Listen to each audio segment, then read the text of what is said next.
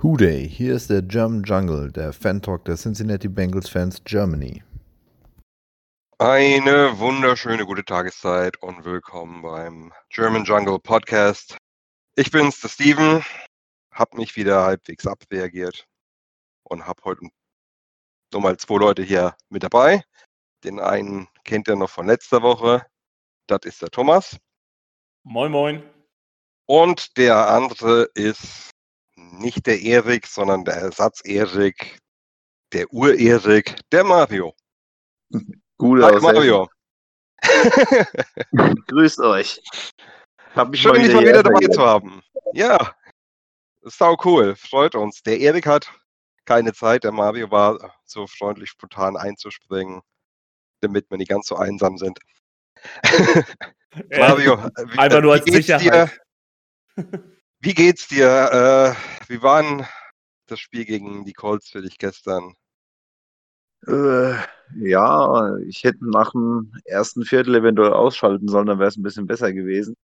Also grundsätzlich waren viele Dinge dabei, die mir eigentlich ganz gut gefallen haben. Äh, Im Endeffekt, wenn man natürlich guckt, wie wir gestartet sind und wie das Spiel am Ende ausgegangen ist, kann man natürlich dann trotzdem nicht so ganz zufrieden sein. Thomas, wie, was für einen Eindruck hat es auf dich gemacht? Äh, Eindruck. Ja, also als neutraler Football-Fan hätte ich ein gutes Spiel gesehen. Ich bin leider nicht neutral. ja. Ja, das war, also das war schon ein krasses Spiel. Wir, wir haben ja losgelegt wie die Feuerwehr. Äh, wir waren alle so ein bisschen verdattert. Ich habe auch geguckt, ob ich ins die, äh, richtige Ja geklickt habe beim Game Pass. Ähm, ja, aber das hat leider nicht lange angehalten. Im zweiten Quarter war dann ganz schnell die Luft raus bei 21-0. Und dann hat Rivers so die große Aufholjagd eingeläutet. Ich glaube, das ist das erste Mal in vier Jahren, dass ein Team eine 21-Punkte-Führung noch hergeschenkt hat. War ja klar, dass Ja, wir das sind. Ich glaube, das Ja, war auch unser grad- größtes äh, Comeback, was wir kassiert, kassiert haben. Ich glaube, zweitgrößte, aber ist Ja, irgendwie so ist auf auch jeden Fall. vollkommen Wumpe. Es war auf jeden Fall, äh, naja, sagen wir mal, nicht unbedingt das, was man sich gerade nach den ersten äh, 15 Minuten Spielzeit eigentlich vorgestellt hat, ja.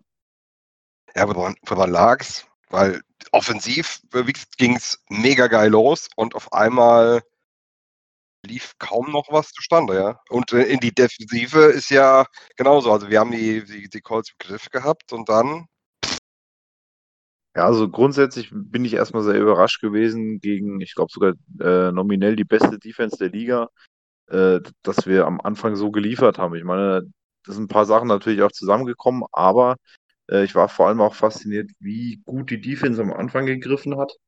Und das haben wir aber relativ schnell irgendwie verloren. Und ähm, ich, ich, ich kann es gar nicht so genau fassen, woran es im Endeffekt gelegen hat. Ich glaube schon, dass wir am Anfang einfach äh, über dem Niveau gespielt haben, was man eigentlich erwarten kann. Und dementsprechend war natürlich der Fall dann auch höher, wie er, sage ich mal, vielleicht eigentlich ist von der Leistungs, äh, vom Leistungsniveau her, was beide Mannschaften eigentlich an den Tag bringen. Und äh, da finde ich, ist es eher faszinierend, wie gut es am Anfang war und am Ende war es relativ ähnlich, wie ich es eigentlich erwartet habe. Was natürlich dann aufgrund des guten Starts äh, irgendwie dann doch wieder sehr frustrierend war. scharfer Kontrast. Ja. Ja. Also wir sind ja relativ gut gestartet, natürlich auch mit einem Geschenk, mit dem Fumble von Doyle, den Tight End. Diesen Non-Contact äh, Ballverlust. Ähm, das, was mich wieder mal richtig happy gest äh, gestimmt hat, ist gleich erster Drive ein Touchdown. Das hatten wir seit 18, glaube ich, nicht mehr. Korrigiert mich, wenn ich da jetzt falsch liege, aber Ich würde mich jetzt auch an keinen erinnern letztes Jahr und dieses Jahr hatten wir auch noch keinen. Genau, und das, das war für mich jetzt erstmal das Positive. Dann natürlich zwei Three and Outs bei, äh, gegen die Colts Offense ähm, mit einer starken O-Line, die, was man ja auch am Ende des Spiels sieht, überhaupt keinen ähm, Lauf wirklich zustande gebracht hat. Und ja, dann auch immer wieder drei, noch, also insgesamt drei Rushing Touchdowns rausgeholt hat, was natürlich a- an sich ein gutes Ergebnis ist. Und dann haben wir den Colts Luft zum Atmen gegeben. Das war nicht gewollt, Ähm, das war eher unsere Schwäche in der D-Line, die wir zurzeit haben, ähm, geschuldet. Und natürlich, dass die Colts super ihre Matchups gefunden haben. Einmal mit äh, Phillips und mit Von Bell. Ja, das ist schon, das ist auf jeden Fall wichtig. Ja, wo, wo Phillips weiß ich noch nicht mal so. Ähm, Bell auf jeden Fall und äh, Sims, würde ich sagen. Aber äh, schauen wir uns mal kurz die Zahlen mal an. Was haben, wir haben ja fast 400 Jahr, Total Yards zusammenbekommen. 300 durch die Luft, knapp 100 äh, auf dem Boden. Äh, die Colts hatten nicht viel mehr. Die hatten 430 gesamt. Wobei nur 60 auf dem Boden, was ich vorm Spiel sofort unterschrieben hätte. Die 371 durch die Luft, die sind halt, äh, die haben halt wehgetan. Und äh, Rivers hat leider uns als dankbaren Bounceback-Gegner hergenommen und ein richtig gutes Spiel geliefert. 29 von 44, drei Touchdowns, die hässliche Interception. Also wir haben es ihn auch leider einfach gemacht. Also wenn wir Four-Man-Rush hatten, da konnte sich Phillips eigentlich aussuchen äh, oder jeden einzelnen Read durchgehen, ähm, bis er seinen gefunden hat, der dann wide open war. Weil er einfach unfassbar viel Zeit hatte. Ähm, unser Hauptproblem war, glaube ich, auch meiner Meinung nach im zweiten Quarter, wo sich Mixon dann verletzt hatte. Und man hat meiner Meinung nach auch gesehen, dass Mixon mit dieser Verletzung auch zu kämpfen hat das ganze Spiel über. Weil diese Explosivität hat gefehlt bei ihm. Der ist dann einfach nur noch stumpf in die Leute reingelaufen. Ich weiß nicht, sieht ihr das anders? Ja, ich, ich fand, das war nicht mehr ganz so dynamisch, wie es äh, vor allem am Anfang des Spiels war. Ob das jetzt, sage ich mal, also ich denke mal, es wird eine Mischung aus, draus sein, dass er halt einfach ein bisschen platt war irgendwann und natürlich ähm, die Verletzung wird da sicherlich auch sein, äh, ihren Teil bei, zu beigetragen haben. Aber ich finde grundsätzlich, dass wir ähm, gerade in der Red Zone, äh, wir machen sehr viele Lauf-Touchdowns. Äh, wir haben jetzt auch wieder drei, wenn ich das, drei, genau, drei äh, Lauf-Touchdowns. Und ähm, mir fehlt so ein bisschen die Passgeschichte, wenn wir in der Red Zone sind. Also da finde ich, äh, müssten wir noch einen Tick zulegen, was sicherlich auch unserer Tight End Situation geschuldet ist, aber da würde ich mir eigentlich noch ein bisschen mehr wünschen. Ja, Fun Fact oder nicht Fun, mehr oder weniger, wir waren ja nach dem dritten Touch schon nicht einmal mehr in der Red Zone. Ja, ja gut. Solange es funktioniert, ist es natürlich gut. Äh, solange, Hauptsache er kommt rein, aber ja, da, da ist im Passspiel, aber das war ja auch die letzten Spiele schon, dass ich, da fehlt es noch ein bisschen, finde ich. Einfach so für die Ausgewogenheit ähm, im Scoring, äh, dass wir da noch ein bisschen zulegen, auf jeden Fall. Aber ich, ich habe zumindest das Gefühl, dass das eine Geschichte ist, die wir auf jeden Fall in Zukunft noch in den Griff kriegen, wenn, vor allem wenn wir vielleicht nochmal tight end technisch irgendwas zulegen. Also was Mixen angeht, habe ich auch das Gefühl gehabt, dass er nicht mehr mit voller Wucht durch die Line rennt in die Gap äh, und versucht so weit zu kommen, wie er kann, sondern dass er sich hinter den Guards setzt und so opportunistisch abwartet, wo er vielleicht noch ein paar Yards machen kann. Ähm, sehe ich also so ähnlich wie ihr. Ja, ansonsten offensiv. Es, ja, Green sah, ist ja endlich wieder aufgetaucht. Wir haben ja letzte Woche ziemlich über ihn geschimpft. Zu Aber Recht. in dem Spiel, ja, auch zu Recht, ja, da, das, äh, da, da stehe ich auch weiterhin zu den Aussagen. Äh, aber diesmal mit acht Catches, 96 Yards und damit war er sogar nur der zweitbeste Receiver im Team. Ja, ich fand aber auch die Körpersprache von Green war eine ganz andere. Ja, also wie, wie er auf dem Feld stand. Also letzte Woche hatte ich eigentlich das Gefühl, dass er durchgängig keinen Bock hatte. Und ähm, das war diese Woche komplett anders. Also entweder gab es da vielleicht mal eine Aussprache oder ich, ich weiß nicht, aber auf jeden Fall ähm, ja, ganz anderes Auftreten von ihm. Genau, einmal das und er wurde auch gesucht. Also ähm, gut, er hatte jetzt, äh, Burrow hatte jetzt auch mal viel mehr Zeit als letzte Woche. Aber er wurde auch gesucht. Ne? Er hatte elf Targets, hat davon eben acht Receptions für, wie Steven sagte, 96 Yards. Ähm, das ist ja schon auch mehr seine Rolle, die er sich ähm, wünscht, natürlich, also was die Targets ja. auch angeht.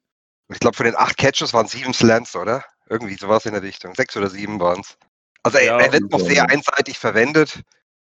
Ja, also so wirklich limitierter Passing Three, was er hat. Hier Post, aber einer, dann hatten wir so einen Curl, glaube ich, und einen Slant. Und sonst, ja, hauptsächlich Slants natürlich. Ja, eine Go-Route Go gab es, glaube ich, noch, aber da gab es ja dann den Drop. Ja, da, das war so, das war auch sein schlechtestes Spiel, äh, Spiel, sein schlechtester Spielzug. Als Veteran hätte er eigentlich wirklich hier Highest Point atta attackieren müssen, ähm, anstatt äh, zu warten, bis der Ball in seine Tasche äh, fliegt. Weil der Aber Ball war auch nicht perfekt platziert, Outside Shoulder, also mehr auf die Linie wäre für Green besser gewesen und da wäre auch der, der Cornerback nicht mehr rangekommen. Ähm, aber auf die Entfernung, auf die Entfernung ist das mal geschenkt. Da, da musst du einen Receiver auch mal vertrauen können, dass er einen Ball bekommt und Green hat es ja auch auf seine Kappe genommen. also an Green lag es nicht, dass wir verloren haben.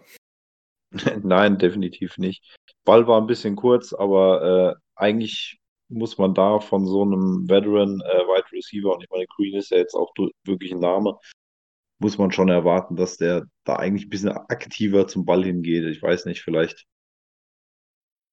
ob er, ob er sich da irgendwie nicht sicher war, wie weit er noch in seinem Rücken war, der Verteidiger, aber eigentlich müsste der deutlich aktiver sein.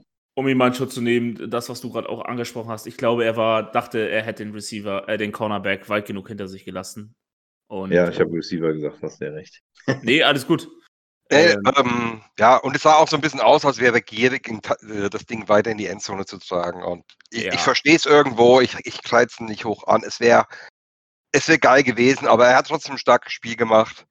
Auch wenn Higgins ihm da vielleicht ein bisschen die Show gestohlen hat, gerade weil er eben die Bombe ge gefangen hat. Äh, über 67 Yards. Ähm, ja, bombastisches Spiel. Äh, und wer, wenn das nächste Woche nochmal genauso zeigen kann, vielleicht war es sogar sein Breakout. Was verflucht Ja. früh wäre für einen Receiver. Ja, vor allem 125 Yards bei äh, sechs Receptions ist schon ein guter Schnitt. Ja, vor allem 6 von 8 hat er, hat er gefangen. Das ist natürlich auch super. Ähm, ich glaube, eine Incompletion, da war so, so typischer Rookie-Ding, was er, was er nicht gefangen hatte. Aber auch wieder solides, äh, gutes Spiel von, von Higgins. Also Boyd kann man auch noch positiv äh, erwähnen. Der hatte natürlich ein kleines Fuck-up mit seinem Fumble, der aber zu keinen großen negativen Auswirkungen geführt hat. Ja, der hat noch einen Catch gehabt, wo er eigentlich zupacken muss. Da war er schon äh, gefühlt ein bisschen weiter im Laufen Ja, äh, und hat, hat den Ball nicht mehr gekriegt. Aber ich finde Wobei ich allgemein sagen muss, die, Entschuldigung. ja, alles gut. Ich finde allgemein die Connection zwischen Boyd und Bro ziemlich gut zu funktionieren, wo jetzt in dem Spiel das vor allem am Anfang sehr gut war. Und äh, gegen Ende vom Spiel ist Boyd ganz schön abgetaucht, also eigentlich dann nicht mehr aufgetaucht, weil ich, ich überlege gerade, ich glaube, die 54 Yards hat er, glaube ich, sogar schon zur Halbzeit gehabt. Da kam, glaube ich, dann nichts mehr. Oder wenn dann nicht mehr viel. Äh, Ich glaube, er hat nach der Halbzeit noch einen Catch gehabt. Aber äh, es war auch ärgerlich halt, dass auch auf Boyd die letzte Interception geworfen wurde. Aber gut, da hat Burrow den Safety nicht gesehen. War auch exzellent gespielt. Und, äh, aber sonst, unser Receiving äh, Core funktioniert. Das kann man jetzt hier mal außer Frage stellen. Ja, der, ähm, ja, unser ewiges Thema, John Ross, war im Roster. Äh, ist nicht weiter aufgefallen. Wer ist das? Ich, ich funk mal nach Österreich, ich habe gehört, da kennt ihn jemand. das, das wollte ich gerade sagen. Nein, ich glaube, ich mir, der war bestimmt nur beim Nil dann drauf, äh, vor der Halbzeit. Ich Ja, wahrscheinlich. Ja, aber ich glaube, bin mir nicht mehr sicher, ob er einen Snap gesehen hat. Einen hat er gesehen. Nein, hat er ge Ah, okay. Dann, ja, dann war es vielleicht wirklich nur Neil Down. Ja, aber wir vermissen ihn nicht. Wenn, also wenn die drei erstgenannten Receiver funktionieren, dann brauchst du auch keinen John Ross. Vor allen Dingen, Ja. wenn unser, Also- unser Konzept eh auf ähm, Short bis Mid-Pass äh, agiert, dann brauchst du keinen Speedster, der die nach die tiefen Lücken öffnet. Ja, aber, ich finde, so einen brauchst du trotzdem, weil gerade wenn dann eben der Gegner sagt, gut, dann machen wir eben hier Mitte dicht, wenn über oben nichts kommt, äh, machst du dir halt das Leben schwer. Aber äh, ja, momentan ist Ross kein Faktor. Was ich aber auch noch mal sagen muss, das Tackling der Indianapolis Colts Secondary war einfach wirklich stark. Also die waren bei jedem, bei jeder Reception eigentlich immer sofort dran und haben auch die, den Gegner eigentlich relativ zügig zu Boden bekommen. Äh, da muss ich mal einen Hut ziehen. Und Ja, gerade ähm, der Strong Safety von denen, das Curry Williams war da, äh, Curry Willis, sorry, Entschuldigung. Ich habe irgendwie zehn Tackle gemacht, alle zehn Solo und noch ein Pass defended, fand ich brutal gut. Ja, also das, diese Defense ist ja auch nicht umsonst äh, mit die stärkste Defense der Liga. Und ähm, man muss, muss auch mal so sehen und das auch positiv bewerten kommen. Wir haben fast 400 Yards gegen eine der stärksten Defenses der Liga gemacht. Wir haben 27, 27 Punkte, ne? Oder 28? Nee, 27. 27 Punkte erzielt. Also, das war jetzt nicht wirklich zu erwarten. Fand ich. Genau. Ja, das ist auch so mein Eindruck. Also ich hatte so das Gefühl, Ende des Spiels hat mir das dargestellt, als ich, was ich vorab erwartet habe, als der Anfang des Spiels. Deswegen ich glaube ich auch relativ relaxed war im Vergleich zu vielen anderen. Also ähm, es ist ja nicht die erste große Führung, die dieses Jahr verloren gegangen ist. Man ähm, erinnert sich vielleicht noch zurück an die Woche zwei oder drei Cowboys gegen Falcons. Und das war ja noch ein viel deutlicher Vorsprung. Und ja, also das passiert im Football. Und ich finde, das ist auch jetzt nichts Ungewöhnliches, äh, dass du so eine Führung, besonders wenn sie erst im zweit, äh, Anfang zweites Quarter entstanden ist, dass du die verlierst. So, weil wir sind einfach kein dominantes Team. Es gibt noch einen, äh, einen äh, Colts-Spieler, wo ich auch nochmal erwähnen möchte, der eigentlich eine Kritik, einen Kritikpunkt äh, bei uns verursacht hat, weil Redmond hat einfach kein gutes Spiel gemacht. Aber der hatte auch DeForest Buckner gegenüber. Und ähm, wer sich an das Spiel letztes Jahr gegen San Francisco 49ers erinnern kann, da hat Buckner Ähnliches mit uns veranstaltet, wenn nicht sogar noch einen Ticken schlimmer einen großen Ticken schlimmer. Ich kann mich nicht dran erinnern. Ja. Das war nämlich nicht das Spiel, wo ich auf dem 49ers-Fan-Treffen war und mir das äh, mit irgendwie 40 anderen 49ers-Fans angeguckt habe. Ja, und ich meine, er hatte ein super Spiel gehabt. Er hat seine fünf Tackle, er hat einen Sack, er hat zwei Tackles for Loss, er hat vier QB-Hits. Er ist ein Tier. Äh, und es gibt einen Grund, wieso die Colts, was war es, ein First oder ein Second Rounder? First Rounder sogar, glaube ich, für ihn hergegeben haben. Richtig. Ja. So, und er ist halt domi dominanter Interior D-Liner. Boah, ein Riesentyp. Ich hab, ich, wie, wie, groß ist denn der? Weißt du das zufällig? Der, der, der hat für mich auf mich gewirkt als Leider eine Bildstörung. Aber äh, erinnert ihr euch an die Szene, wo Burrow Druck hatte und da diesen Shuffle Pass zu Bernard gemacht hat? Ja. Da ist ja äh, Buckner hinterher und hat ihn ja noch irgendwie an der 3-Yard-Line gestoppt gekriegt. 6 Fuß 7. 295 Pfund. Leck mich am Arsch. Der ist, noch, der ist noch ein Inch größer als Dunlap. Ja, ja. Total. Und spielt Interior. Ja. Mir wäre es aber lieber, dass Dunlap genau wie er und nicht nur ähnlich groß ist. Boah, das macht, da bringst du ein Stichwort, Mann. Da schauen wir mal, schon mal auf die Defense. War das, nicht geile, war das nicht eine geile Überleitung? Ja, ja, ja, ja, du kannst es noch, du kannst es noch. Du, darfst du hast nichts mehr lernen, Ja, dann, äh, komm hier, dann, dann, du, du hast die Kuh aufs Eis geführt, jetzt führ sie wieder runter. Sag mal was zur Dunlap. Oder versenk sie. Ja, gibt eigentlich nicht viel zu sagen, weil im Endeffekt äh, gab es auch nicht viel von ihm zu sehen. Und ähm, ja, also es ist sehr, sehr schwankend. Ich fand es eigentlich auch schon die letzten Jahre so und die Tendenz geht immer weiter nach unten, finde ich. Äh, ähnlich wie jetzt bei Atkins, wo ich den vielleicht noch ein bisschen in Schutz nehmen würde. Macht er erst jetzt sein zweites, hat er erst sein zweites Spiel gemacht, aber Dunlap, ich glaube, ein Tackle hat er gemacht und ansonsten war er eigentlich nicht auf dem Feld. Gefühlt. Mal kurz gucken, er war 44% aller Snaps auf dem Feld. 28 Snaps Defensive insgesamt. Da hat er einen Tackle gemacht. Dunlap darf sich momentan nicht beschweren, dass er nicht mehr Starter ist. Der ist vollkommen zu Recht degradiert worden. Und ich glaube, je eher er das mal für sich selbst erkennt, desto besser für ihn, weil ansonsten kann es sein, dass der hier ganz schnell raus ist. Ja, ich, ich muss ja sagen, dass ich, ich glaube, letztes Jahr war es, wo sie Dunlap und Atkins nochmal einen richtig großen Vertrag gegeben haben. Da war ich da schon ein bisschen skeptisch. Bei Atkins würde ich das größtenteils eigentlich noch zurücknehmen. Jetzt muss man natürlich gucken, wie er wie er jetzt reinkommt diese Saison. Aber bei Dunlap, äh, den hat man sicherlich ein bisschen zu viel Scheine äh, unter das Kopfkissen geschoben. Ja, das ja. ist aber halt immer das Problem. Ne? Du bezahlst die Spieler für das, was sie geleistet haben und nicht, was sie leisten werden. Ne? Ja, es ist aber natürlich auch immer eine Geschichte, dass das natürlich jetzt auch so ein bisschen noch die Gesichter waren, die eigentlich die letzten Jahre davor wirklich auch geliefert haben.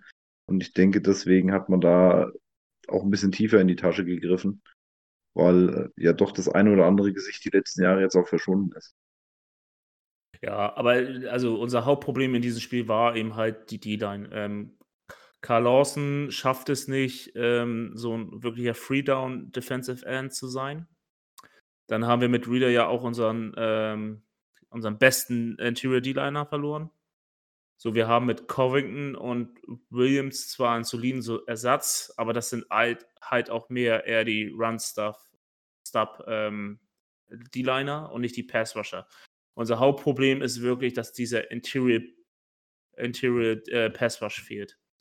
So, das heißt nämlich auch, oder das ist auch genau das Problem, so, wenn du da keinen Druck erzeugst, dann kann der Guard auch mehr den Tackle unterstützen, die Running Backs, die zu Hause bleiben, ähm, können sich dementsprechend mehr auch, äh, auf die Ends konzentrieren und äh, das macht das Ganze noch viel schwieriger. Fakt ist aber auch, die haben eine sehr gute Offensive Line, die, äh, die Colts, mit ähm, Quentin Nelson vorneweg, der, der Center von denen, Kelly, ist auch ein First Rounder. Dann hast du, oh, ich kann den Namen nicht aussprechen, Antonio Gonzalo, den Tackle. Oh, irgendwie so.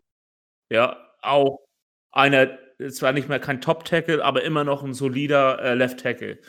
Und ja, das, das hat uns, ich glaub, weiß nicht, wie viel Quarterbacks-Pressure hatten wir, weiß ich jetzt auch gar nicht. Wir, wir hatten drei Quarterback-Hits, weiß ich nur. Und. Verschwinden geringe Quarterback-Pressures. Und einen Sack hatten wir. Einen einzigen Sack. Wir sind aber auch hinter Rivers nicht hergekommen. Und mal ganz im Ernst, Rivers ist, ist eigentlich trifft er, eigentlich müsste Rivers ein in, äh, unabhängiger Staat sein. Er, er ist immobil genug, er hat genug Einwohner mit seinen neun Kindern. Und wir kommen nicht hinterher. Weißt du, der, du jetzt den Quarterback-Vergleich an, den, den Fox gebracht hat? da, da, darauf spiele ich bei Rivers immer an. Aber nee, also man kann, der läuft mit der Geschwindigkeit einer Flussfähre Richtung Seiten aus und wir kommen nicht hinterher. Was ist denn das? Der Mann braucht bald eine Volator. Und trotzdem schaffen wir es nicht. So müde kann die Defense doch gar nicht sein. Nee, eigentlich nicht. Aber es fehlt uns halt besonders jetzt momentan vorne in der Front Four fehlt uns Qualität. So, ja. Problem war natürlich auch, dass Hubbard äh, auf der Injury Reserve gelandet ist durch seine Ellbogenverletzung. Der wird uns jetzt so mindestens zwei Spiele fehlen. Das war, ist ja auch unser Hauptmotor in der D-Line, den kannst du ja jedes Down eigentlich raufschmeißen. Ähm, Dunlap ist, läuft seiner Form jetzt schon das zweite Jahr hinterher. Lawson, wie gesagt, ist keiner, der wirklich drei Downs äh, auf dem Feld sein kann. Er schafft es Wobei, einfach. der hat sich gemausert, finde ich, weil inzwischen ist er auch gegen Lauf eigentlich aktiv, wirklich, ja, also nicht ja. gut, aber er ist, er ist produktiv. Ja, das, das stimmt, aber es fehlt ihm dann halt eben die Luft, um diesen aggressiven Passwash zu machen. Das ist wichtig. So, und das hat ihn ja in seinem ersten Jahr oder ja, sein, sein erstes Jahr, was er voll gespielt hat mit diesen acht Sacks, ähm, hat ihn ja so ausgemacht, dass er ihm halt auf, bei den Passsituationen raufgekommen ist und dann einfach hier seinen unverbrauchten äh, Energiereserven einfach mal loslassen konnte und dementsprechend ordentlich gearbeitet hat. So, aber auch mal was Positives zu erwähnen. Ähm, Jesse Bates hat wieder ein gutes Spiel gemacht. Ja. Leider hat er ein gutes Spiel gemacht. ähm, weil wenn der Free Safety als letzter Mann. Ja, genau. Ähm, immer dran ist, heißt es auch, dass, der, dass da vorne nicht viel zusammenläuft. Ähm, die, der Pick, den er gemacht hat im vierten Quarter, nee, im dritten? Im dritten Quarter war super herausgespielt, ähm, hat er auch gute Unterstützung von Jackson, der für mich auch ein gutes Spiel gemacht hat. Ähm, nicht so gut in der Secondary war Von Bell, der eigentlich ja, im Lauf vernünftig war, im Pass eine kom äh, komplette Katastrophe. Und deswegen war Sean Williams auch relativ häufig zum Ende des Spiels auf dem Feld. Ja, die Coverage von Bell war halt wirklich aber ansonsten, ich meine, er hat immerhin neun Tackles gemacht, die hat er wenigstens durchgezogen. Das war ja letztes Jahr vor allem auch ein Problem, dass wir oft die Tackles nicht durchgezogen haben. Das ist zumindest besser. Aber die Coverage war halt teilweise echt eine Katastrophe. Und was ich sagen wollte, Rivers hat es ja auch gesehen. Rivers wusste haargenau, wer die Probleme in der Defensive sind. Also, wenn man nochmal zurückschaut, der hat geschaut, okay, wird einer, wird einer von einem Linebacker verteidigt? Wenn ja, ist er Ziel Nummer eins. Ansonsten, wer wird von Bell verteidigt oder wer wird von LaShawn Sims verteidigt? Und dann wird der attackiert. Und das war sehr offen. Und da, da muss ich aber auch wissen, ähm, da eine Rumor mal äh, vor Schienbein treten, weil da kann man mit Schemes, das, das kann man beeinflussen. Das, da kannst du dann Safety mehr zu ihm hinziehen. Da kannst du vielleicht äh, die, die Coverages verlegen, dass, der, dass er mehr Hilfe bekommt. Äh, aber du kannst nicht zulassen, dass, dass äh, dein, ja, was ist er, vierter Cornerback, dritter Cornerback in Sims, wenn der das ganze Spiel über ausgeschlossen er kann nicht auf einmal einfach besser spielen. Der, das ist die Grenze von ihm. Da, mehr kannst du von ihm nicht erwarten. Das heißt, du musst ihm Hilfe geben, weil jemand anders ist gerade nicht da. Ja, also ich glaube aber auch, dass äh, das Problem war da auch, dass die Safeties sich da extra tief aufgestellt haben, damit sie ihm halt die langen Dinger noch ein bisschen besser wegnehmen können. Ähm, ja, falsch interpretiert, würde ich eher sagen. Aber das Problem war auch, wir hatten sehr viele Misskommunikationen in, in der, besonders in der Zonenverteidigung oder teilweise in der Pre-Snap ähm, Mannverteidigungszuordnung. Da ist natürlich auch Davis Gaither ein, zwei Mal in der falschen Zone aufgetaucht. Der hat zwar die Speed, sich halbwegs wieder zu retten, aber mm, das sind halt trotzdem Plays. Ja, nichtsdestotrotz, wir haben wieder ein Spiel verloren, was wir hätten gewinnen müssen oder eigentlich auf einem guten Weg waren, es zu gewinnen. Und das ist wieder, was man äh, leider Taylor ankreiden wird. Ähm, an sich, also das Spiel an sich hat mich über äh, offensmäßig großenteils ähm, erfreut. Äh, Defense ähm, konnte man leider nicht also zumindest im Passing, in der Passing Defense konnte man nicht an die Erfolge von letzter Woche anknüpfen und das macht mich wieder ein bisschen deprimierend. Oder deprimiert mich gerade. Nur gerade? Ja, nächstes, nächste Woche haben wir einen neuen Versuch, ne? Ja. Nein, aber man muss doch sagen, wir haben nicht die Qualität. So, wir haben keine ähm, ja, extrem gute Passverteidigung, also von der Secondary her. Unser Linebacker-Core ist gerade im, ähm, im Rebuild, also im kompletten Rebuild mit den drei Rookies und mit, ein, äh, äh, mit Pratt als First-Year-Player. Und dann hast du halt nur diesen Veteran mit Binds, der aber bei Passing Downs so gut wie gar nicht drauf ist. Und die D-Line, was wir alle nicht so wirklich wahrhaben wollten am Anfang der Saison, hat einfach schon längst nicht mehr die Qualität, die es braucht. Ja, da, da, da komme ich nachher nochmal drauf zu sprechen. Das ist ein guter Punkt. Ähm, also, habt ihr noch irgendwas zum Spiel generell zu sagen? Ansonsten wollen wir mal so Gewinner und Verlierer übergehen. Ähm, nur zur Interception von Burrow. Dumm gelaufen. Das war nicht sein Fehler, das war gut gespielt von der Verteidigung. Amen, bin ich bei dir. Den Cornerback hat er auch nicht sehen können. Von seiner das war Safety. Ja, ja, Safety, Entschuldigung, ja, hat er nicht sehen können. Ja, das ist. Ja, man, man muss ja auch bedenken, das war ja gegen Ende vom Spiel, das heißt, da musste dann auch langsam was hin. Ich glaube, das war sogar äh, Dritter und Zehn oder sowas, ne? Ja. Ja, es war Dritter und Zehn. Es wäre jetzt nicht der allerletzte gewesen, aber wir mussten vor allem, ich glaube, wir hatten noch irgendwie knapp 40 Sekunden oder so. Da musste also auch jetzt langsam ein paar Meter noch äh, Yard, ja. Entschuldigung, äh, dann auch einfach mal aufs Tablett, damit wir da, sage ich mal, auch ähm, dann nicht irgendwie mit einer Hail Mary am Ende arbeiten müssen. Und ja. da hat er, wollten sie es wahrscheinlich einfach mit diesem langen Pass ein bisschen, äh, bisschen vorwegnehmen, das ganze Thema. Dass sie haben vielleicht gehofft, dass die ein bisschen mehr nach vorne verteidigen. Und das ist halt schief gegangen. Das passiert in so einem Drive halt einfach mal. Äh, da würde ich jetzt auch keinem jetzt besonders irgendwas ankreiden. Also man hat es versucht, ist nicht gut gegangen. Äh, es ist die beste Verteidigung aktuell der Liga. Also shit happens ist so ich finde ich find das Play sogar irgendwie, äh, es war ein Kack-Play, aber es stimmt mich optimistisch, falls das irgendwie Sinn macht. Weil ja, ein Rookie verhaut dir sowas einfach. Aber. Ganz, ganz wichtiges Thema. Du hast dich doch richtig gefreut, oder, Steven? Über, über das eine Play. Ja, natürlich. Das wichtigste Play überhaupt. das, äh, das, das ist für mich eigentlich so der, erst der Startschuss der Season gewesen, weil wir haben es bislang zu sehr vernachlässigt, den Fliehflecker. ich glaube, ich glaub, im ersten Spiel hatten wir einen und danach glaube ich nicht mehr, ne? Ja, letztes Jahr. Letztes Jahr der erste Spielzug überhaupt. Ja. War das letztes Jahr? Ja. Ja, gegen die Seahawks. Ich habe mir eingebildet, dass wir das dieses Jahr auch schon hatten. Aber okay. Nee, nee. Ich Auf jeden Fall wissen wir jetzt schon Stevens Play of the Year.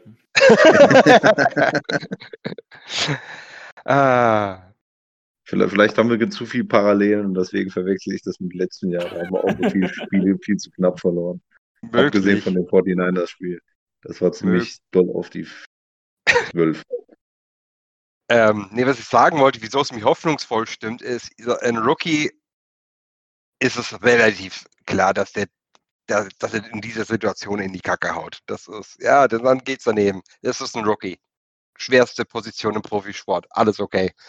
Aber wenn der sich davon jetzt nicht zu sehr einschüchtern lässt, wenn es für ihn immer weiter Stückchen bergauf in ein paar Jahren macht er den, den Wurf genauso, aber dann sitzt er. Und das macht er nicht nur einmal, sondern vielleicht auch ein paar Mal. Und da freue ich mich jetzt schon drauf. Die Frage ist auch, also ich habe mir das auch gedacht äh, gestern zu dieser Interception. Selbst Andy Dalton, der da war, mit Boyd auch eine super Connection hätte, hätte das wäre wahrscheinlich auch eine Interception gewesen, weil das war einfach super undercutted vom Safety, genau exzellent oder exzellent gelesen. Gibt eine Handvoll QBs, denen ich zutrauen würde, den Wurf wirklich so zu machen, dass nur der Receiver ihn bekommt. Das ist vielleicht ein Rogers, ein Wilson.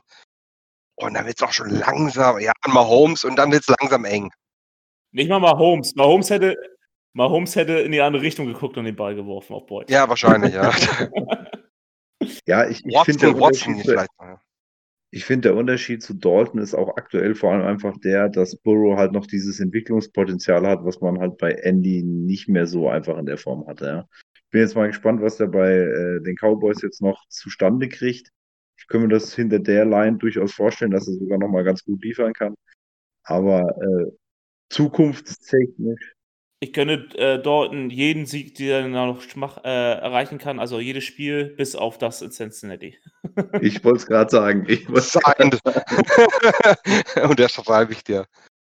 Okay, aber komm, dann äh, lass uns mal weitermachen. Äh, Thomas, hau mal einen Gewinner raus vom Spiel.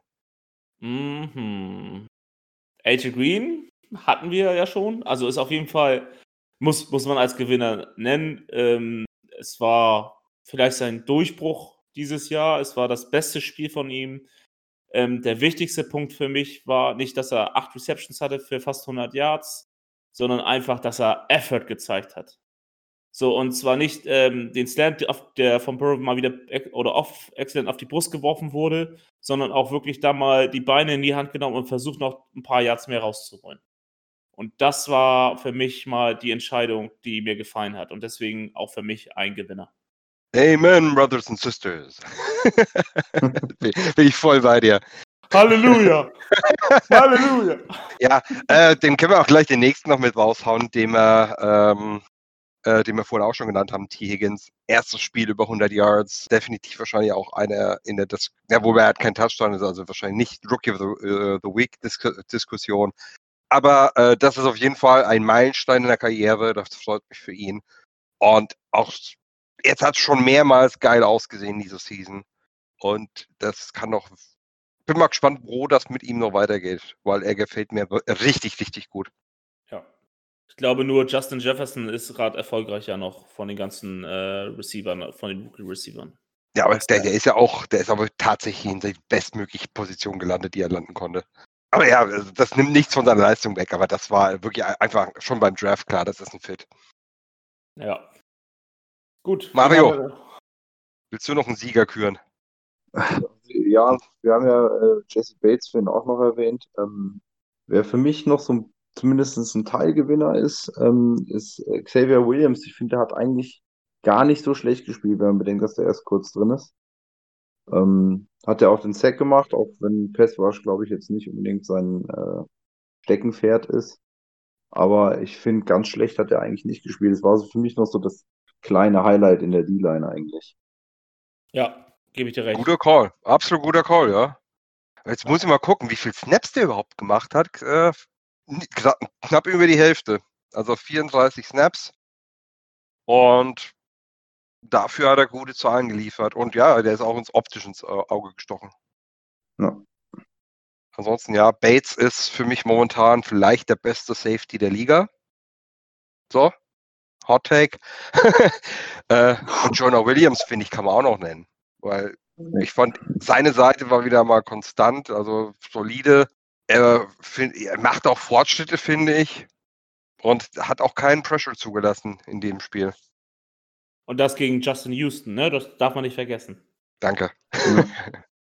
ja, ja, Houston, ja klar, er ist nur der Jüngste, aber äh, erfahrener alter Hase und kommt immer auch auf seine, Zahlen Jahr für Jahr. Äh, von daher stark gemacht, absolut stark. Ja, die Entwicklung ist auf jeden Fall, geht in die richtige Richtung. Äh, zeigt aber natürlich trotzdem, dass er alleine jetzt die O-Line natürlich auch nicht retten kann. Also da werden wir in Zukunft trotzdem noch irgendwo was machen müssen, definitiv. Ja, aber wir haben, ja, und das ist das Wichtigste, wir haben da bei der O-Line einfach auch jetzt zumindest in diesem Spiel eine positive Tendenz.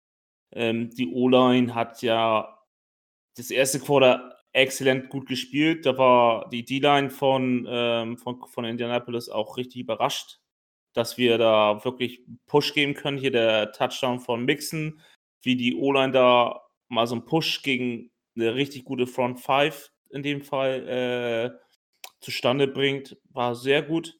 Und ey, wir sind auf dem Season Low, was Pressures und Sex angeht.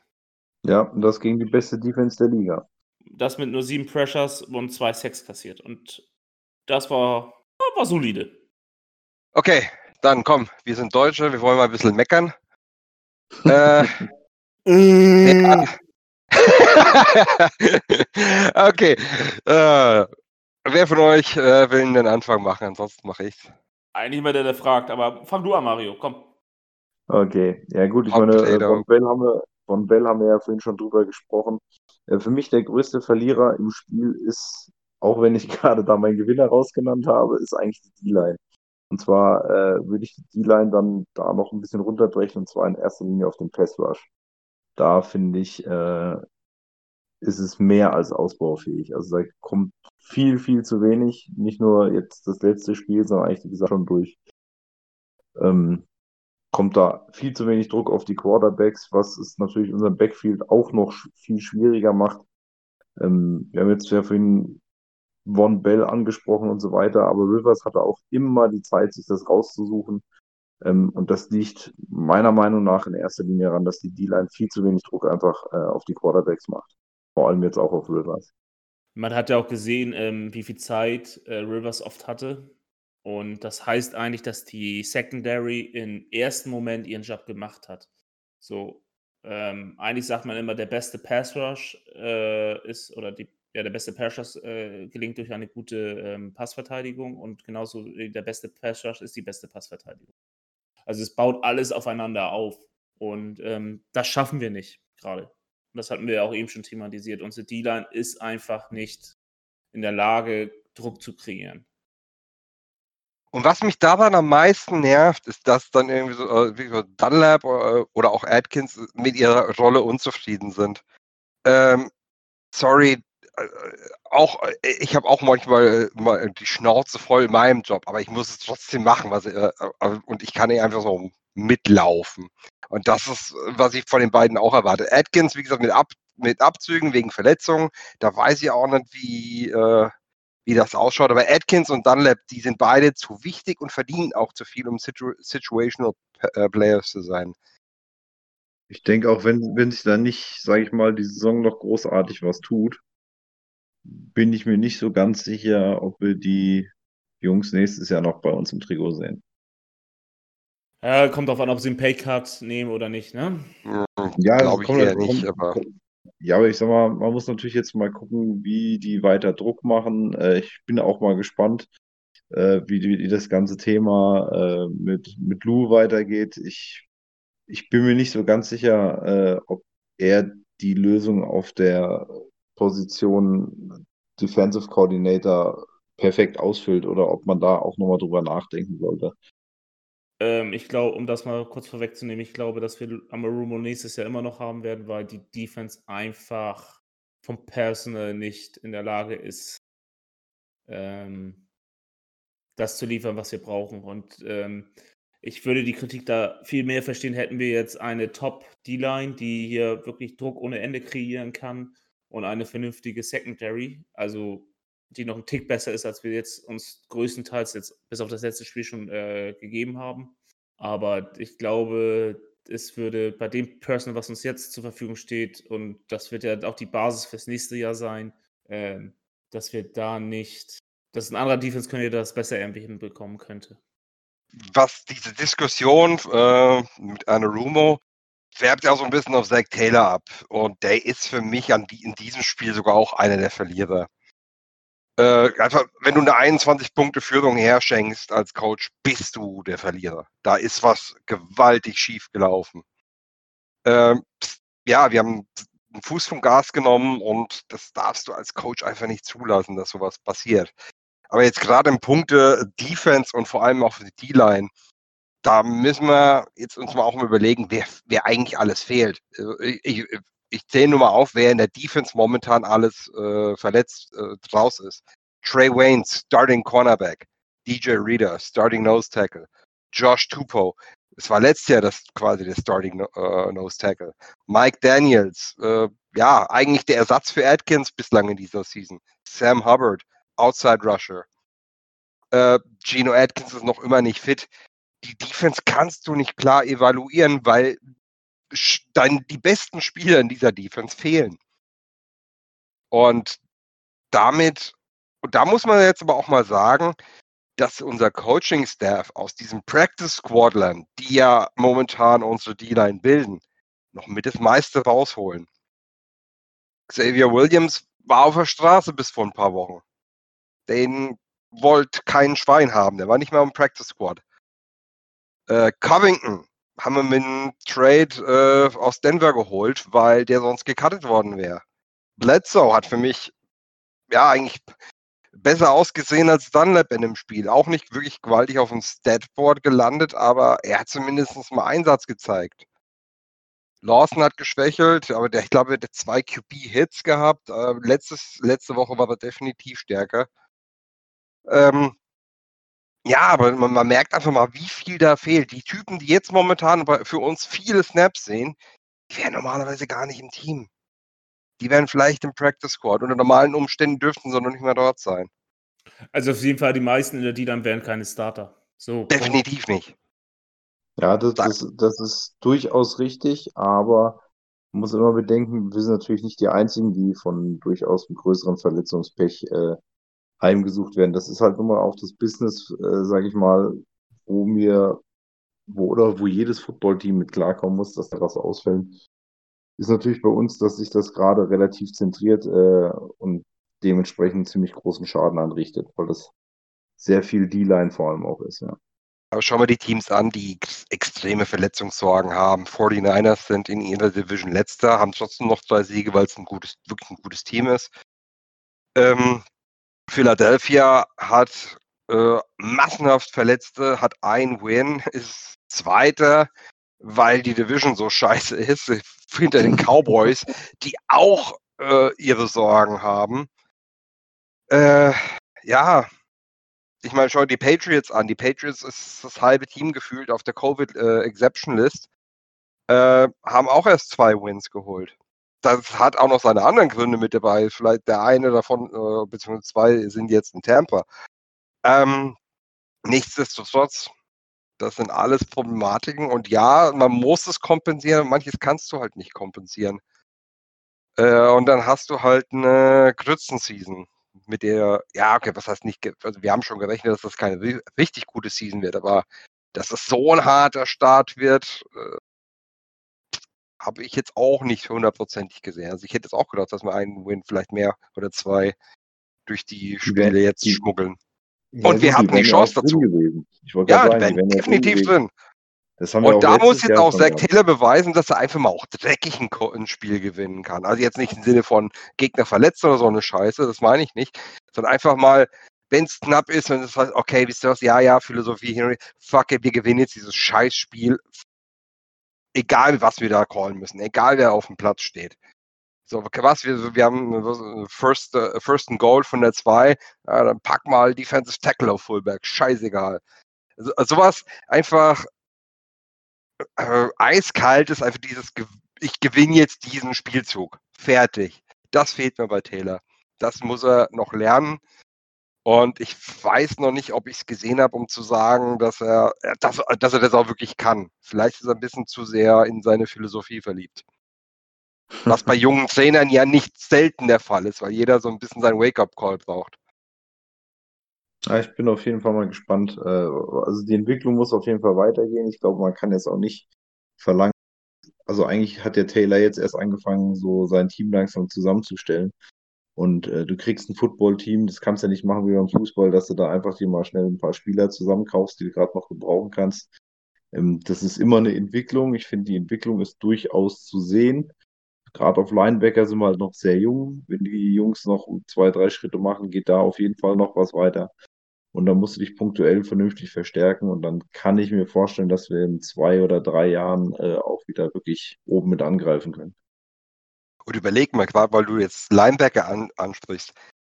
Haben wir, letztes Jahr haben wir, glaube ich, nach jedem Spiel uns über die Linebacker ausgekotzt. Und das ist auch vollkommen zu Recht, weil es einfach katastrophal war.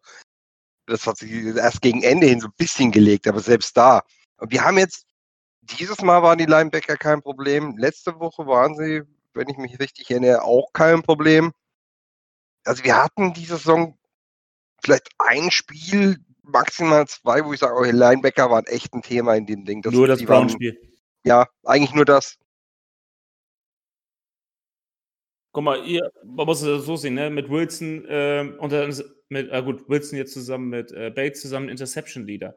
Ähm, Baines bringt eine ganz andere Kultur rein. Also wir haben da schon die, Schwach die größte Schwachstelle von letztes Jahr in der Defense haben wir adressiert und sind da auf jeden Fall schon stärker geworden.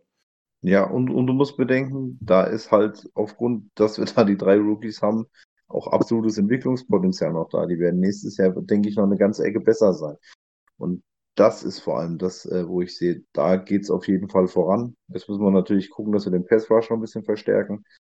Ähm, und ähm, dann sind wir in der Defense, glaube ich, gar nicht so schlecht aufgestellt. Vielleicht, wenn noch ein guter Corner irgendwie um die Ecke kommt, würde ich den auch noch nehmen. Und ähm, dann vielleicht noch einen guten Tight End, dann sind wir gar nicht so schlecht, plus unsere Hauptbaustelle O-Line. Ich glaube auch, also Stand momentan ist unser erster Draft-Pick nächstes Jahr ein Pass-Rusher. Ja, es kommt darauf an, ob wir in der Top 5 landen oder nicht. Genau, ich glaube, wenn wir einen richtig guten O-Liner äh, kriegen würden, dann würden wir auch den nehmen. Ich denke nicht, dass wir so weit vorne sind. Glaube ich nicht dran. Also wir also, haben wir haben jetzt zwar eine harte Strecke an Gegnern, aber hinterher äh, sind auch noch ein paar, da wird das auf jeden Fall nochmal einfacher, bevor die letzten zwei Division Games nochmal anstehen. Einmal das, also, also wir können davon ausgehen, sind wir in den Top 5, gehen wir auf den O-Liner, sind wir in den Top 10, würde ich aber auch eher sagen, dann sollten wir ähm, uns einen neuen äh, ja, Passwasher suchen. Ja. Aber okay, das ist noch ein bisschen Zukunftsmusik. Äh, haben wir jemanden vergessen, der auch nochmal eine auf der Mütze braucht? Äh, Redmond natürlich. Okay, haben wir vorhin quasi so ein bisschen. Aber ja, Redmond war. Uff. Also, Redmond ist einfach nur ein Runblocker. Im Pass, eigentlich musst du ihn im Pass-Down runternehmen, weil da ist Billy Price sogar ein bisschen besser als er. Ähm, bloß das wird dann einfach dann wieder zu offensichtlich, was wir vorhaben ähm, zum Spiel, hat ein PPF-Grade von 23, also eine 6. Und äh, beide Sacks äh, kamen über ihn und hat dazu noch zwei Pressures zugelassen. Ja. Hässlich. Aber gut. Ich meine, wir wussten, was wir an Redmond haben. Wir, wir wissen, er ist ein guter Runblocker. Das kann er. Äh, die Rückwärtsgang hapert. Ich habe jetzt leider keine Autoaffinität, dass ich das zu irgendeinem Modell äh, vergleichen könnte. Weiß nicht, ob ihr zwei da einspringen könnt. Nee. Keiner beschäftigt sich mit dem Rückwärtsgang. Außer ja, vielleicht halt er, ist, er ist halt ein französischer Panzer, ne? Er hat nur Rückwärtsgänge. Oh Gott. ah. Aber Gut. Weißt, das, ähm, diese Diskussion mit der O-Line äh, ist eigentlich eine ganz gute Überleitung, weil, weil wir hatten nämlich eine Frage ähm, vom Peter. Warte mal. Äh, genau, beziehungsweise Peter hat, hat, sogar mal so seinen Senf dazu gegeben und ich, ich lese einfach mal, einfach mal vor äh, zum Thema Playcalling mal eine Anmerkung. Immer wieder diese Rufe, die behaupten, das Playcalling limitiert unser Spiel. ist es dann nicht eher so, dass unser Spiel, besonders die O-Line, ähm, Entschuldigung, ist es denn nicht eher so, dass unser Spiel durch die O-Line äh, limitiert wird? Die O-Line ist nicht in der Lage, gegen die meisten Defense-Gaps für Runs zu schaffen. Äh, der Gegner weiß es und äh, ja, wir sind auch nicht in der Lage, Outside-Runs oder Screen-Passes gefahrlos zu covern. Mal soweit dazu. Werdet ihr d'accord? Ja, Ja. Fallen Runs größtenteils weg? Ja, ja, Ja, ich, genau, würde ich genauso beantworten wollen. Also klar ist es natürlich so, dass eine schwache O-Line dir die Zeit limitiert, in der du vernünftige Pässe spielen kannst. Wenn die nicht gut die Runs blockt äh, und du dein Laufspiel nicht gut in Gang kriegst, dann limitiert das schon dein Play-Calling, weil du dann viel öfter passen musst. Darauf kann sich die Defense dementsprechend einstellen und dementsprechend auch äh, besser verteidigen. Deswegen ist die Aussage eigentlich grundsätzlich nicht ganz verkehrt. Also ich würde zumindest zum großen Teil mitgehen. Oh ja, und der fährt dann auch fort. Ähm, wenn du kein Running Game aufziehen kannst, kannst du natürlich auch keine Play Action durchziehen. Weil der Gegner Genau. ja sofort Bescheid weiß, dass es ein Pass wird. Also würden die ja auch wegfallen. So, dann geht's weiter. Weil die O-Line nicht hält, muss der Ball schnell weg. Ja. Äh, oh, also kannst du fast nur kurze und mittlere Distanzen bedienen. Da bleibt dann nicht mehr so viel übrig im Playbook. Si okay, dann sicher das wenige, das äh, Entschuldigung, das wenige, was wir haben, haben wir kre- unkreativ eingesetzt. Äh, First Down passen, zweites, äh, Second Down laufen. Aber beim Spiel gegen die Jags gab es kaum Kri- Kritik am Play Calling. Warum? Deren Defense ist selbst so limitiert, dass unsere O-Line Land gesehen hat. Da lief der Run und da kamen auch ganz andere Calls auf den Tisch, weil die Möglichkeiten für Play Action etc. da waren. Allerdings sind solche Gegner für uns äh, dieses Jahr rar. Richtig. Besonders jetzt in den ersten sechs Spielen war die ähm, Front von Jacksonville die deutlich schwächste der Liga. Wir hatten das erste, erste Spiel gegen die Chargers mit dominanten Pass-Rushern. Ähm, die Browns haben auch, Miles Garrett hat eigentlich sein Breakout jetzt nach seiner Passverlängerung anscheinend, äh, seiner Vertragsverlängerung. Und äh, die Ravens, darüber brauchen wir nicht sprechen. Brutal. Nee. So. Klar, das ist ähm, Limitierung, aber die Limitierung kommt eher, weil wir und mit unserer O-Line halt limitiert sind. Das ist also die Teilwahrheit, ne? Die Wahrheit liegt wirklich irgendwie dazwischen. So, wir können nicht alle spielen. Das ist auch, glaube ich, der Grund, warum wir so selten die tiefen Pass suchen, weil wir einfach die Zeit, weil, oder weil Taylor weiß, dass wir die Zeit nicht generieren können für lange Pässe. So, und das ist ja schon mal ein Vorteil, wenn der Playcaller weiß, ich mit der O-Line brauche ich keine langen Pässe großartig versuchen. So, das ist schon mal das Positive. Äh, Fakt ist, du musst mit den Mitteln arbeiten oder einen Plan auf die Beine stellen, den du, äh, den du mit deinen Ressourcen hast. Und ich finde, das machen wir, haben wir jetzt gegen die Colts, haben wir das gut gelöst.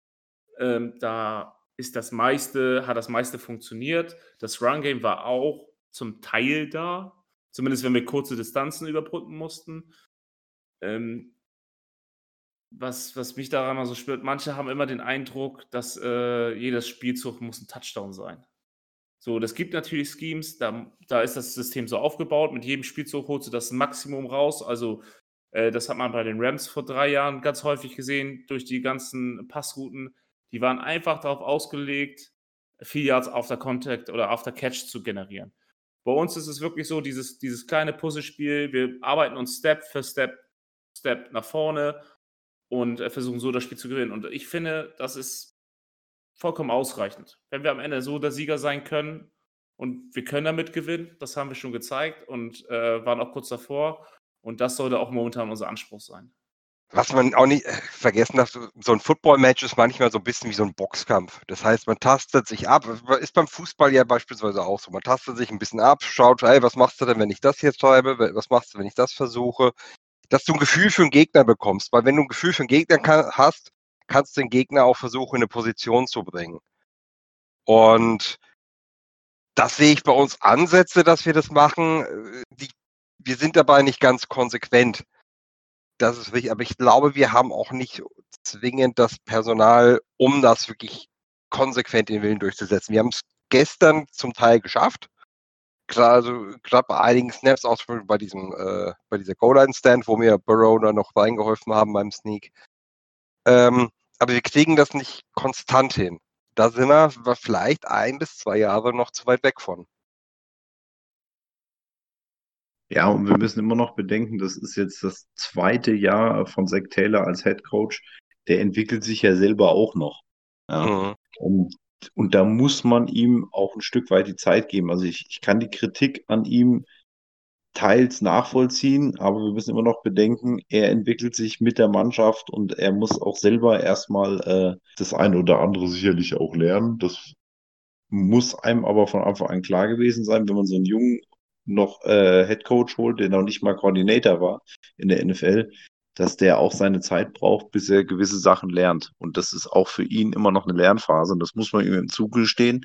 Ansonsten hätte man so einen jungen Kerl auch einfach nicht verpflichten äh, dürfen, wenn man ihm diese Zeit nicht gibt. Und deswegen finde ich das erstmal grundsätzlich, wie es läuft, okay. Äh, klar ist natürlich auch, dass das die nächsten drei, vier Jahre nicht so weitergehen kann, sondern da muss natürlich auch bei ihm eine Entwicklung stattfinden. Das traue ich ihm aber durchaus zu. Und ähm, da, da muss man einfach jetzt ein bisschen abwarten. Und äh, deswegen darf man jetzt nicht alles direkt komplett verteufeln und ähm, ihm einfach auch, wie gesagt, einfach diese Zeit ein bisschen geben, dass er, dass er sich selber entwickeln kann, dass er sein Team formt und dann habe ich da eigentlich auch nicht so die Bedenken. Aktuell sehe ich schon das Problem ein bisschen, dass er, wenn das Spiel sich ein bisschen ändert, das heißt, wenn der Trainer an gewissen Schrauben dreht, dann hat er öfter das Problem, dass er nicht rechtzeitig darauf reagieren kann. Und so war das gegen die Colts eigentlich auch. Also im Endeffekt, die haben relativ gut gespielt. Oder was heißt relativ gut gespielt? Die haben 21-0 geführt. Und dann haben die Colts ihr Spiel ein bisschen umgestellt und darauf haben wir keine Lösung gefunden, sowohl in der Offense als auch in der Defense. Ähm, aber auch da wird die Erfahrung, denke ich, äh, das Thema irgendwann ähm, doch etwas drehen. Ähm, die, was Playcalling angeht, wir haben ja schon eine Entwicklung gemacht und wir sind ja weg vom ähm, erstes Down Pass, zweites Down äh, Lauf. Das war ja, ja. also in diesem Spiel gegen die Colts war es eine gesunde Mischung. Ja, nee, die, die Entwicklung ist, ist, ist da, aber sie ist noch lange nicht zu Ende, das wollte ich eigentlich damit sagen. Ja, das war jetzt auch kein, äh, das war jetzt einfach nur auf diesen Kommentar von Peter, dass er äh, das auch so, ja. eben halt festgestellt hat. Wie du schon sagtest, wir sind immer noch am Anfang der Entwicklung. Das Team muss erst noch weiter aufgebaut werden und dann können wir auch noch viel größere Schritte erwarten oder sollten sie dann auch erst erwarten was eine Sache nur ist. Und zwar, ich, ich spreche es jetzt an, weil es in der Vergangenheit schon vorgekommen ist. Wir, wir wissen uns, wir wissen noch, und das war noch unter Marvin, als die Defense gestreikt hat, bis der Offensive Coordinator weg war. Defense. Äh, und ja, sie haben es auch nochmal gemacht mit dem Defensive Coordinator, also sowohl mit Bill Laser als auch mit ähm, Austin.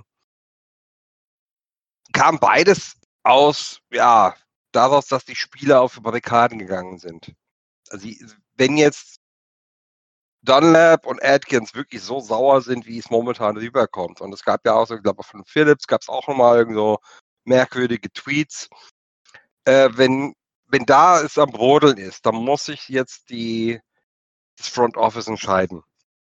Das Front Office muss sich entscheiden, okay, was ist mir wichtig? Will ich meine Spieler glücklich haben und ich ziehe jetzt hier die Reißleine und keine Ahnung, Simmons übernimmt bis zum nächsten Jahr und wir bauen nächstes Jahr nochmal komplett neu auf oder versuchen vielleicht einen erfahrenen Coach zu bekommen, der vielleicht das weiterführen kann, wenn es geht, was in Sternen stünde. Oder das Front Office muss sagen, okay, nee, wir stehen hinter dem Trainer. Ihr zwei, drei, ihr habt Probleme mit dieser ganzen Geschichte. Okay, alles klar. Wir schauen zu, dass wir euch weggetradet bekommen. Dann könnt ihr irgendwo happy sein und wir haben keine Störfeuer mehr eins von diesen beiden Dingen muss passieren, falls es da wirklich ernsthafte Querelen zwischen Trainer und Spieler geben sollte. So. Punkt. Ähm, ja, dann haben wir, glaube ich, Text. die Colts abgehakt eigentlich soweit. Ähm, nicht ganz, nicht ganz. Okay. Wir haben ehemaligen Colts-Spieler verpflichtet. oh, oh, da, da, das war dreckig, Thomas. Das war dreckig. Ah, ja, tatsächlich. Äh, wir haben auch, äh, wir haben auch äh, einen Defensive Tackle äh, bei unserer Personalnot gewaved, Andrew Brown, der ja auch nicht mehr das Feld gesehen hat im großen Stil, wenn überhaupt. Äh, der durfte gehen. Und der neue, willst du ihn selber vorstellen? Der neue Alte. Auch ein großer, weil wir es vorhin von großen Spielern hatten. Der alte ist der Steven. ich spiele nicht mehr. Nee, das ist der ganz, das ist der ganz alte. Der uralte, ich, ja. Ich spiele Ja. nur mit Lederhelm und ohne Pads. The, the former Cincinnati Second Round Pick aus dem Jahre 2013. Marcus Hunt ist zurück. Der alte ist Marcus Hunt ist wieder da. Wer sich noch von ihm kennt, unser Este, der Diskus-Champion der Olympiade. Oder äh, Nee, so weit hat er es nicht geschafft. Nee, so, er war bei der Olympiade dabei. Das weiß ich, aber gewonnen hat er sie nicht. Ähm, ja, äh, er ist wieder in Cincinnati. Er hilft der D-Line aus. Er bringt Range und ja, vor allem Stärke gegen den Lauf mit. Pass Rush hat er entwickelt, war seinerzeit hier bei uns nicht seine Stärke. Ähm, erwartet jetzt nicht zu viel. Also wie gesagt, das ist, was wir vorhin gesagt haben, momentan besteht unser Defensive Line in erster Linie aus Practice Squadlern. Aber äh, sollte sich eigentlich relativ schnell zurechtfinden. Er war ja schon mal da. Äh, das Coaching-Team ist natürlich neu für ihn, aber er kennt die Spieler. Also zumindest einige. Ja, hoffen mal, dass er uns ein bisschen helfen kann auf der Line. Ja, wir hoffen es. Gut, komm, dann schon mal weiter. Wer ist das nächste Opfer, äh, Gegner? Sind die Browns. ja, das Erzähl Rückspiel. mal einer was zu denen. Wie läuft's denn bei denen so?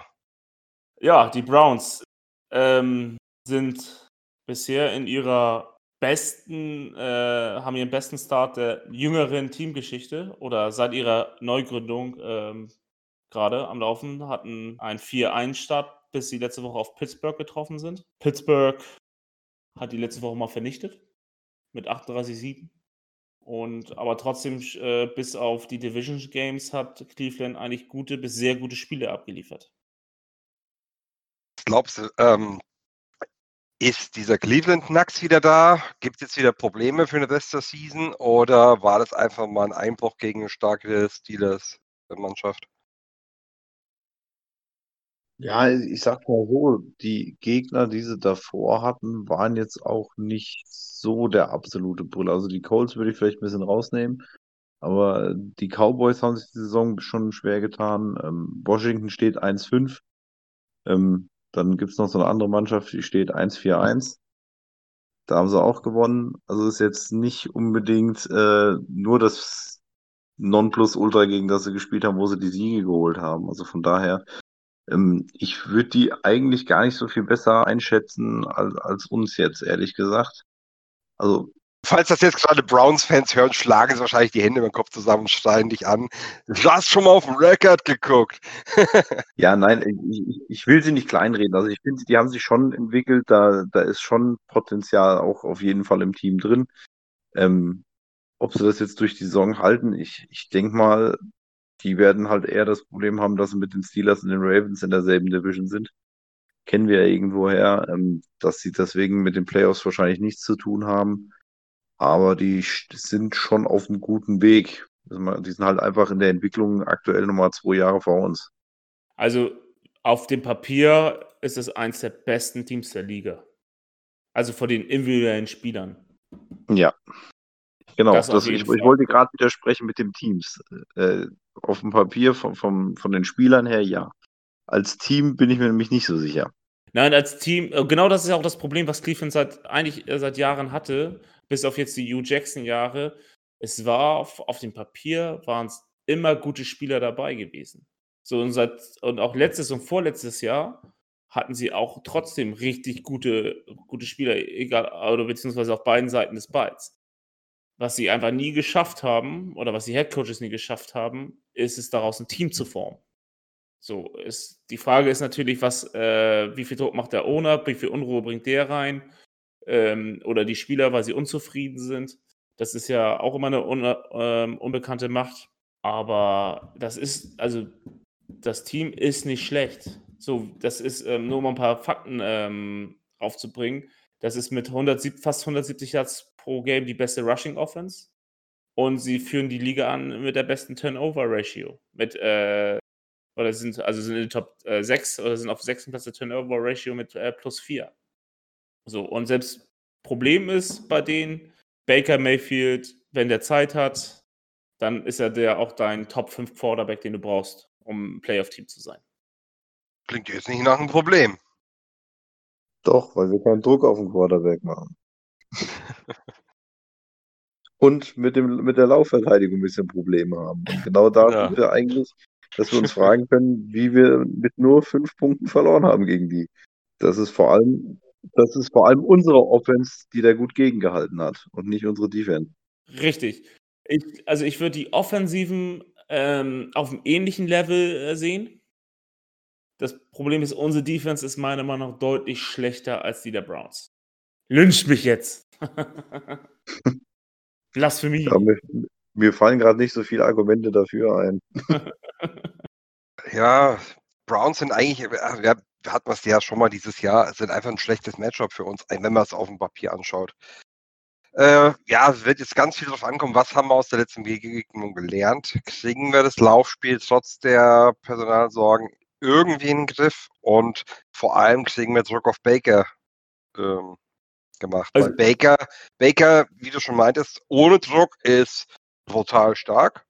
Baker mit Druck, wenn Baker auf der Flucht ist, ist eine Katastrophe. Also ich Richtig. glaube, No Pressure hat er, glaube ich, eine Passer-Rating von 70 und äh, Under Pressure hat er 32,9, also 33 ist eine haushoher Unterschied. Das heißt, wir müssen eigentlich, und mit Foreman Rush kriegen wir es nicht hin. Also die D-Line generiert nicht genug Druck. Das heißt, wir müssen eigentlich blitzen.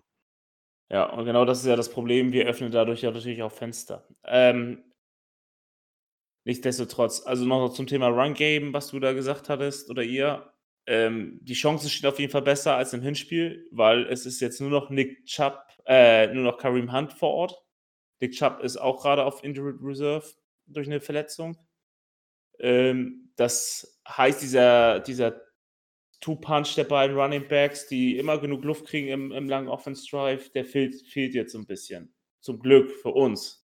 Ähm, nichtsdestotrotz ist mit Kareem Hunt hast du da immer noch einen gefährlichen Running Back, der ähm, ein guter Receiver ist noch dazu und auch ein sehr guter Läufer. Das, das wird natürlich eine schwierige Aufgabe.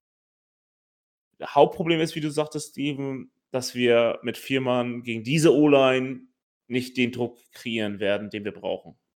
Außer Atkins ist bei 100% und Carlos Dunlap ähm, zeigt endlich mal, warum wir ihn letztes Jahr bezahlt haben.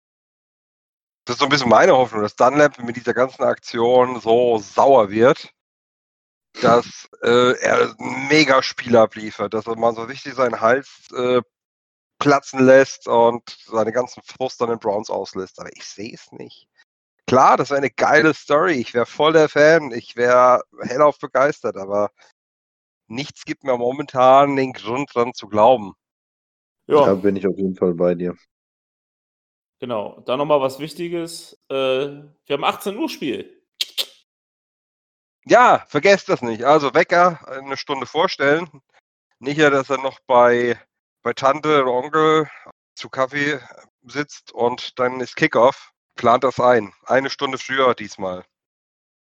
Genau, weil bei uns schon Zeitumstellung war und äh, in den Staaten erst eine Woche später ist. Gut, Und Was ist ja jedes Jahr so. ja, Ja, man vergisst trotzdem schnell. genau. So, was sind denn eure Matchups in dem Spiel? Einige hatten wir ja schon genannt, ne? Ja, Ja. also wie, ich, wenn ich mal kurz vorgreifen darf, bei mir bleibt es eigentlich, was, was bringt Rumo gegen Baker? Weil wenn wir nichts machen, wenn wir einfach drauf vertrauen, dass Baker ein Schauspieler hat, wenn wir auseinandergenommen, wir müssen den unter Druck setzen. Und ich würde mir wünschen, dass wir es wieder mit Blitzen versuchen, weil gerade Phillips hat richtig gut ausgesehen beim Blitzen gegen äh, die Ravens. Das hat mir sehr gut gefallen. Äh, und Baker ist nicht ganz so ein Tier wie ein Jackson, den kriegt auch ein Phillips mal zu Fall. Und ja, das wäre für mich ein Mittel. Aber natürlich, klar, dann muss die Coverage auch schnell sitzen. Ansonsten laufen dir Odell und Co. einfach davon. Ja. Ja, und dann vor allem, was bei mir, haben wir ja auch schon gesagt, äh, ist halt einfach die Line ge gegen den Lauf. Ich meine, für uns ist schon mal ganz gut, dass Chubb raus ist. Ähm, aber auch Kareem Hunt, der hat letztes Mal im Schnitt 8,6 Yards pro äh, Versuch gelaufen. Das ist, das geht nicht.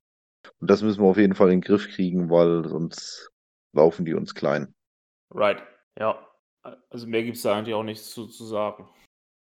Ja.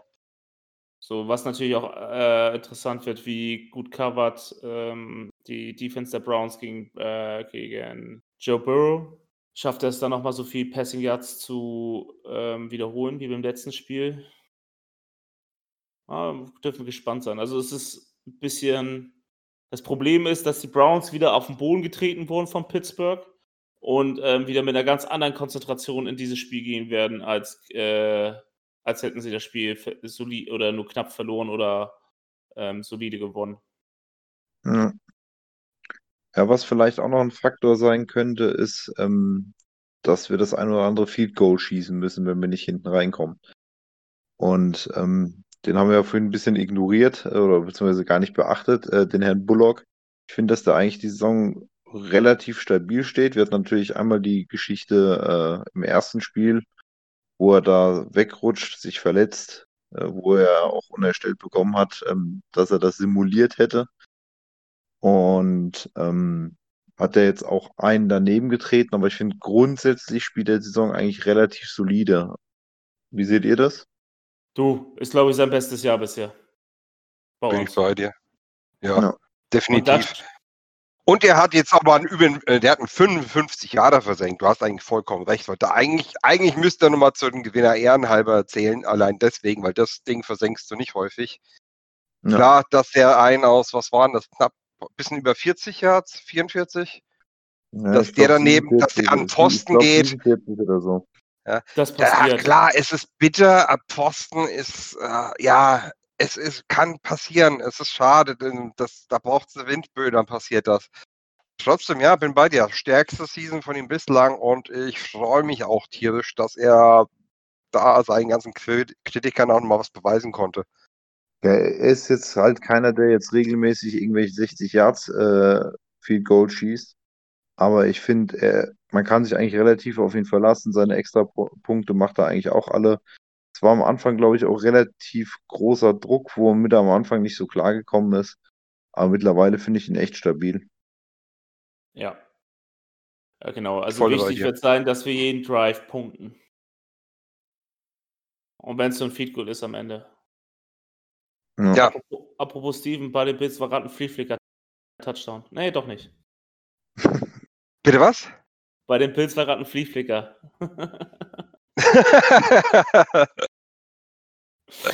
okay, dann muss ich jetzt mal gehen, dann schaue ich jetzt das Spiel.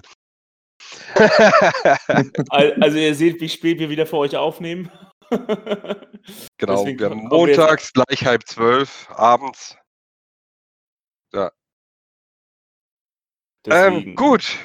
Haben wir noch irgendwas, was wir jetzt noch über die Browns loswerden wollen oder was jetzt die Woche noch passieren könnte, müsste, sollte? Nee, eigentlich nicht mehr. Wir haben nur noch den ausdrücklichen Befehl von Erik, dass wir die Spiele tippen. Erik tippt, da kann ich einfach vorweg. 10% oder was? ja, so wie viel Schnaps wir uns wegsaufen müssen. Ähm, Nee, Erik tippt das Spiel 32, 28 für Cleveland. Und sein Kommentar war noch, ja, ihr tippt, ihr Schweine.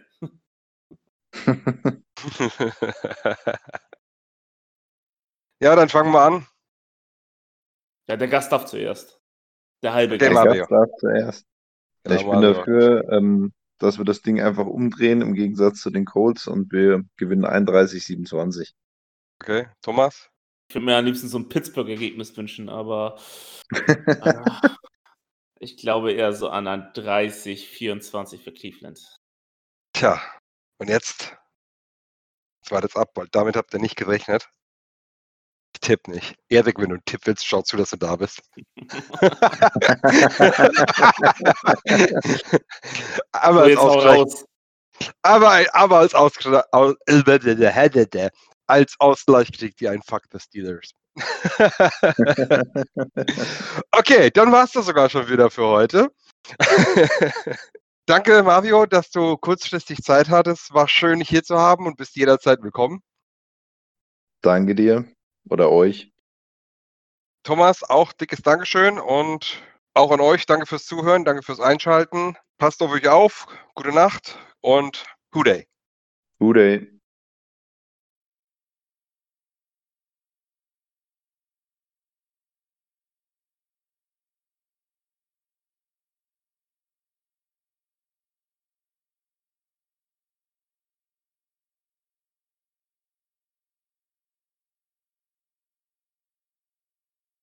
Ich habe jetzt echt gerechnet, dass Thomas nochmal so einen richtig schönen lang winkt. Ich bin auch ein bisschen enttäuscht, muss ich ehrlich sagen.